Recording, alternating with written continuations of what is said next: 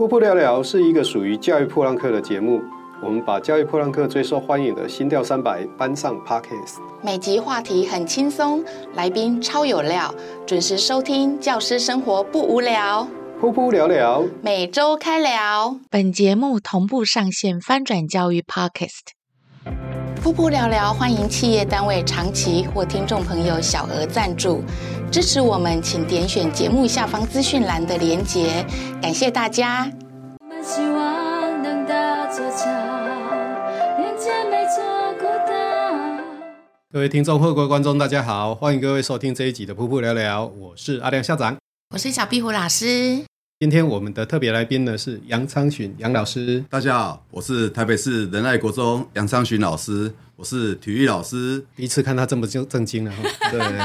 那那我们的杨老师今天要跟我们分享什么样的主题呢？赌很大的退休计划，赌博的赌。今天哈早上哈。他是那个骑脚踏车来的，是的，是的，是的。然后呢，这这一阵子我看到昌洵哦，那个减肥减得非常的认真哦。是的，是的。那刚刚我们在拿噗噗聊聊的衣服给他的时候，我跟他讲说要有志气一点哦，看要不要拿 S 的。他还是拿了二 XL，已已经缩小一号了啦。好，那我不知道最近他在赌什么，然后我们请昌洵来聊一下。哦 okay。那因为前阵子家里有发生了一些事情哦，因为我哥去年心肌梗塞。然后我爸今年癌症都相继的走掉的部分，那改变我很大的一个人生观跟理财观的一个部分。赌很大的部分是说，因为我想要利用早点时时间给自己，我看一看，哎，刚好明年就符合二十五年的退休年资，因此我就哎想要退休。但是一了解之后发现说，哦，现在要五十八岁才可以领退休金。你还没有五十八啊？对啊，但是可不可以退休？可以，后来去了解退休制度以后呢，哎，有一个叫展期的一个退休，五十岁以上满二十五年，那你可以申请展期的退休。那展期的退休，也就是说到五十八岁才可以领退休金。等于说我现在才刚，就是从二十五，好像大概只有基数好像五成多而已，到时候就有月退，哦，可以选择一次退或者是展期退休这两种方式。那我选择的是展期退休的方式，也就是这七年我要吃老本。你离五十八岁还有七年就对了。是的，是的。那七年中间都没有薪水，也没有退休金。对，那当然人讲说，哦，那就是反正我这么斜杠，我可以去做其他的工作。我说，我就是不想要再为了钱而工作。那我想去当自工。这个计划跟我老婆讲的时候，就我老婆就说，那贷款怎么办？我每个月要缴六万多的贷款。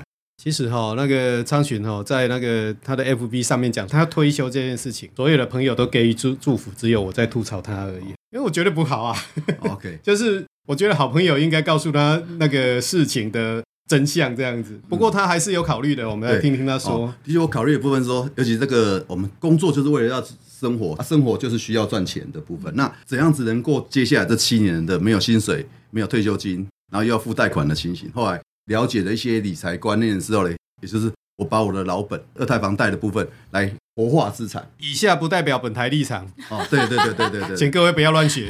那的确，这个这个你要考虑清楚，投资就是有赚有赔。那我自己换算了一下，我要留给孩子什么东西？拿这个钱老本出来赔光了有没有关系？能不能再接下我的退休生活？我算一算说，哎，赔光了，那我还是。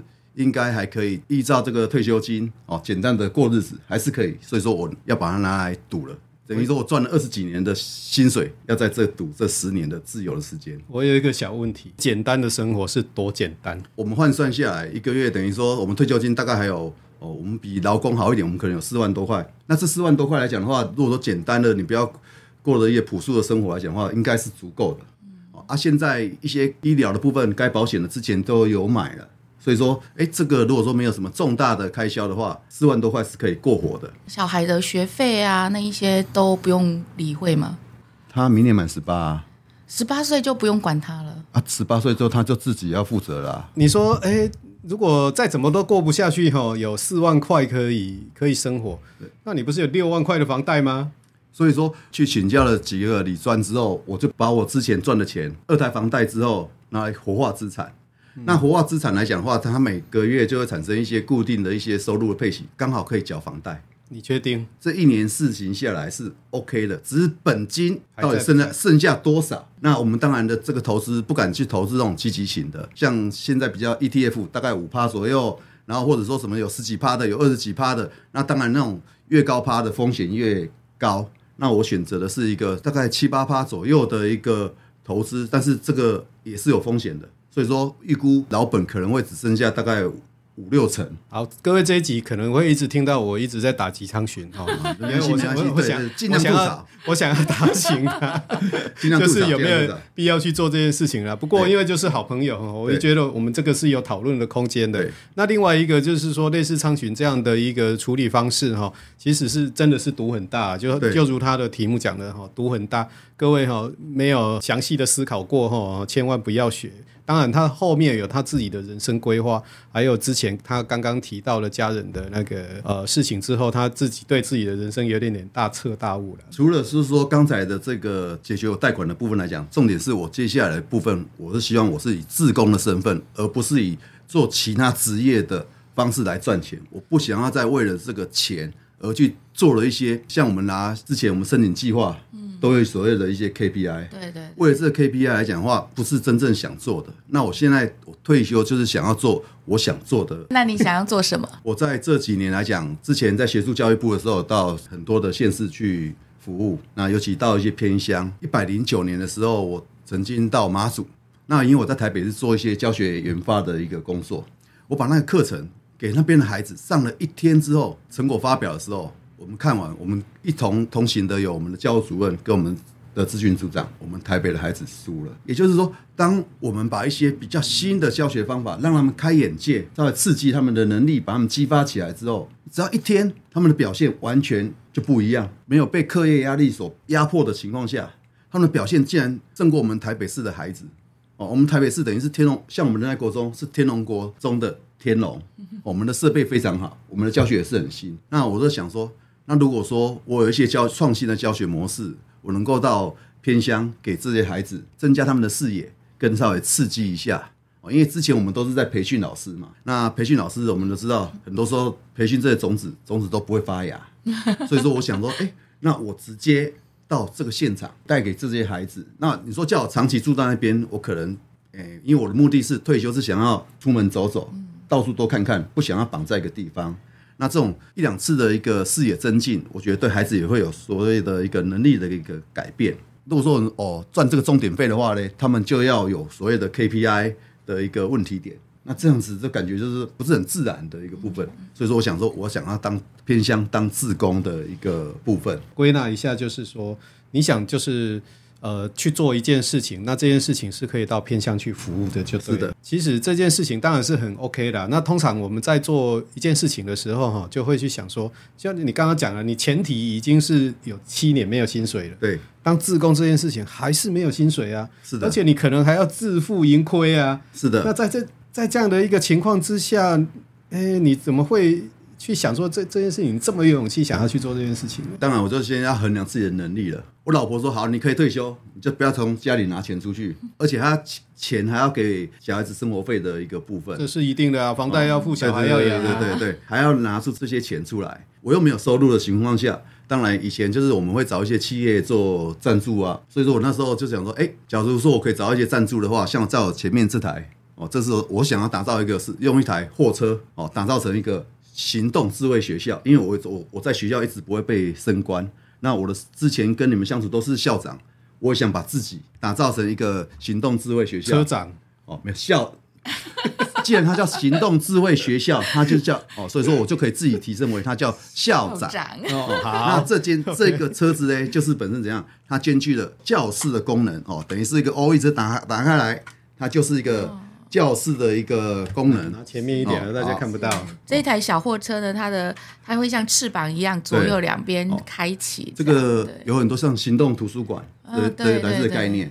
那我是把它变成说，哎，它是一个教室，像这一面起来，但是就是一个教室，等于把一间智慧教室装在这个车上，同时里面又是一个进去就是一个办公室。然后呢，我还想把它兼顾宿舍的功能。那这样子我就可以开着车子，因为我说去偏乡，我们就不要打扰人家，车子开到了。哦，让、啊、他们学生借给我们，我们帮他们直接上上课。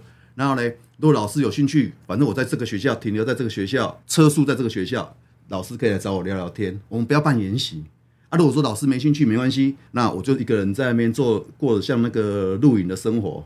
然后隔天早上又车子又开到下一所学校，但是这样子需要一笔蛮大的资金呐、啊。这听起来就是一个财富自由的计划。哦，啊，当然，但是你完全不是。但是我没有财富自由，所以说我要靠企业赞助。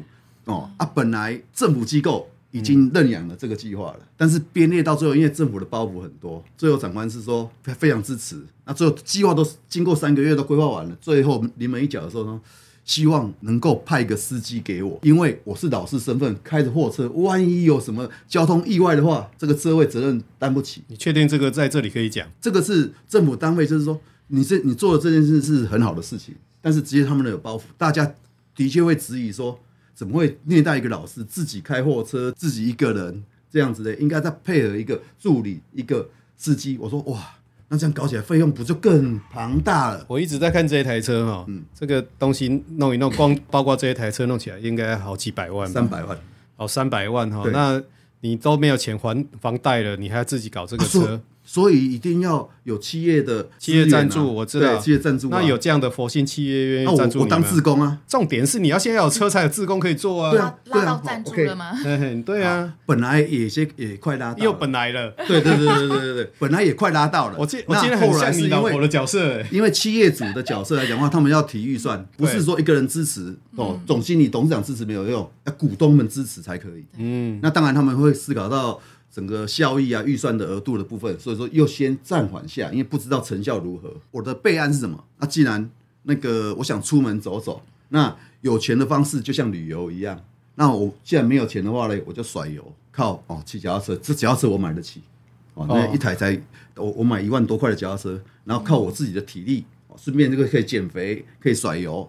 所以说，有钱的话就出门旅游，没钱就出门甩油。我感觉是一个阿 Q 的人 呢，阿 Q 一下子从这么大的货车变成一个脚踏车。脚踏车，对，你确定你的脚踏车可以跟你这件事情做起来是一样的吗？这个的话是把整间智慧教室放在车上，我甚至有所谓的一个像我们这个教育玩家们，像小跟小屁股之前也谈好了，哎、欸，到时候呢，因为他可能没办法这样子跟我到偏乡，我们用远距的方式。我等于是在现场是双手的方式，那这样子就可以远距上课，名师异地共课的一个概念。没有这个智慧行动学校，有我智慧的脑袋啊，我还有双手，我有一只手机，我就可以来上课。这时候就要动用到学校的设备了。嗯，哦啊，如果说这个的话是不用动用到学校的设备的，骑脚车还有所谓的住宿费什么之类的。所以说我思考点是什么？我想打用打工换宿的方式。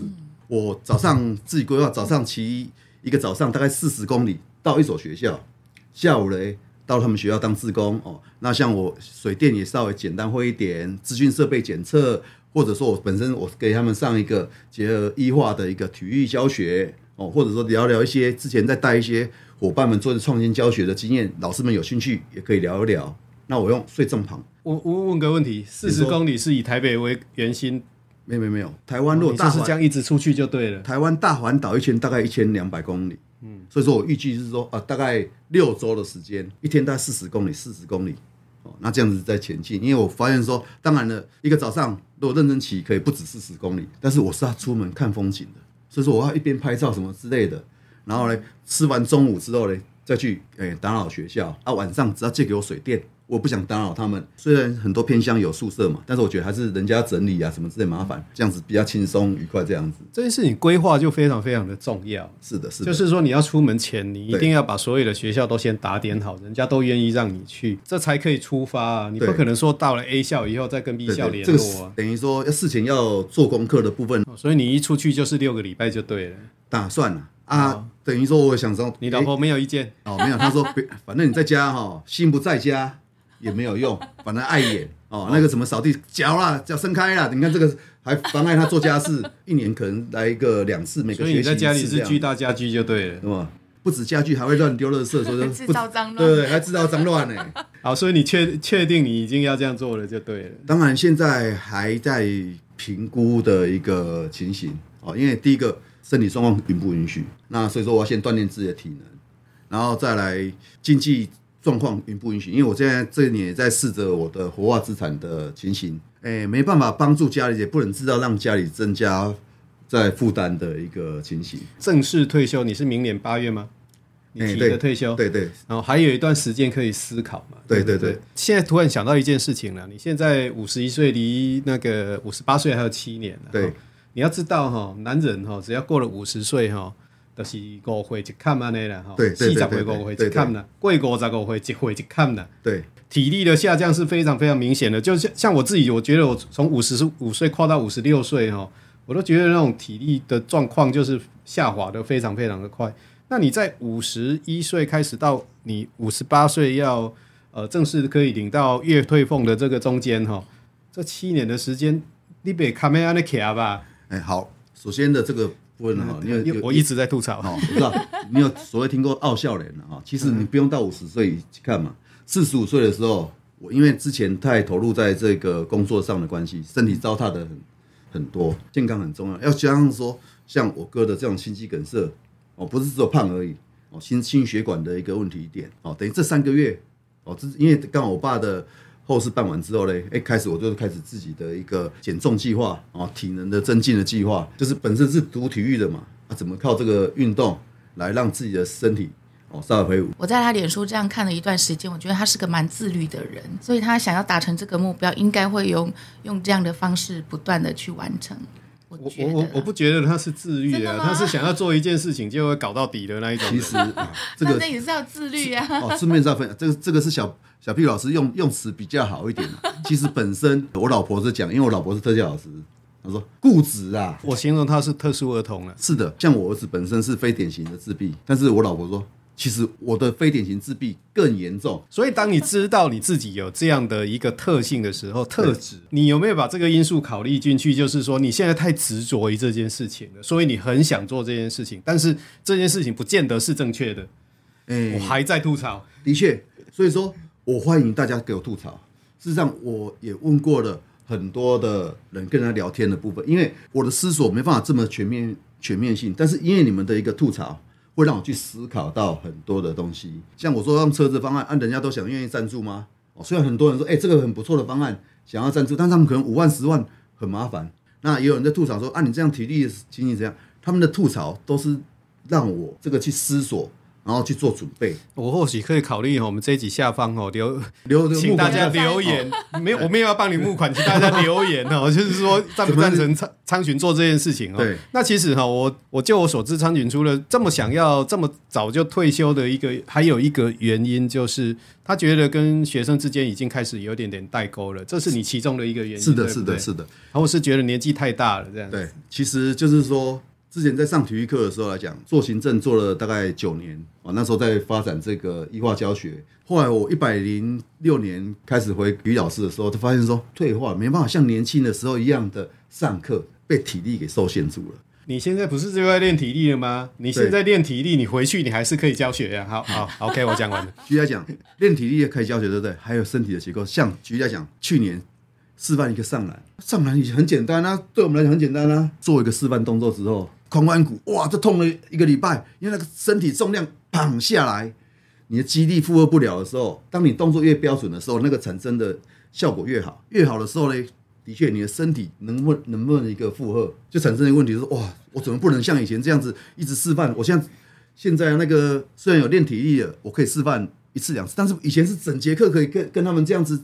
教学示范，但是现在都改变了。你现在减肥了，我相信你一一定又可以回到之前的轻快，还是有差哦。当然了，体力可以恢复一点点。那除了体力之外，还发现年纪大的时候跟孩子代沟，因为孩子现在的学习的模式来讲，他们对体育课，他们什么？我们是来玩的，我们不来学的。尤其我很喜欢做一些研究嘛，研究的结果，学生的问卷哦哦，两百多份的问卷都说我的教学是有效的。诶，不是我讲的哦，哦，是学生讲的哦。教授也说有效，我们同事也觉得有效，但是学生在最后一项的时候问说：“你们希不希望以后我实施？”不希望。学生当然是可以偷懒，他就偷懒啊，不是这样子吗？学生他们认为说：“干嘛这么玻璃心？”因为在都市的孩子，他们的活动时间很少，他们的对这一个体育课的期望是：我们是来放松、来活动的，我们不是来学东西的。除非说老师你的体育课能够每周多一节课，那再再教。这个这个全国的小孩都一样。对啊。哦，那我就觉得说，那我学了这么多的功夫，就变成是在操场上当保全，顾安全，真的很浪费我的生命。我我之前有讲嘛，说哎、欸，我想把我自己的能力的部分带到偏乡去，哦，等于给他们进行一两次的一个一个刺激，这样子来讲的话，对他们也有帮助啊。对我，我也想做我想做的一个事情。我听完以后，你完全是在合理化自己的行为哦，这样子，OK OK，对，当当然、就是，因为因为是好朋友才敢这样跟他说了。嘿，最主要是什么？把时间还给自己。做我想做的事情，这件事情我同意了。对，对就是可能觉得人生苦，看看风景啊。像我现在骑脚车的时候，我发现台湾真的很美啊。以前开车咻着过去，现在是那种自己付出体力。然后才看到的这样的景色，那种感觉是不一样的。这件事情我可以接受，因为在我退休的时候，很多人同样问我说：“你怎么会在五十一岁的时候退休？”你看他，他现在是选择五十一岁退休。那你退休，然后叫我不要退休？可是我我的条件跟你不一样啊！我是四专生，我二十岁就出道了啊。OK，我就有三十一年的年资了哦，我是达到了那个符合。直接可以领月退休金的年龄的时候，我才退休的。当时很多人问我为什么退休的时候，我就是想说，我想人生做更多的尝试。我觉得这件事情是昌选跟我符合的一个地方了，但是。就是就前面的条件来讲的话，我们是不一样。对对对，因为你有钱，我没钱啊。不是不是有钱跟没有钱的问题，而是你是很正常的去做退休的规划，还是你是勉强自己去做退休规划？因为你已经七年。第一个刚刚讲的是说，我在教学上面有点是说，就是说，一个是说自己的体力这个部分，一个是孩子感产生有代沟的一个情形。那尤其疫情过后，孩子改变真的很大。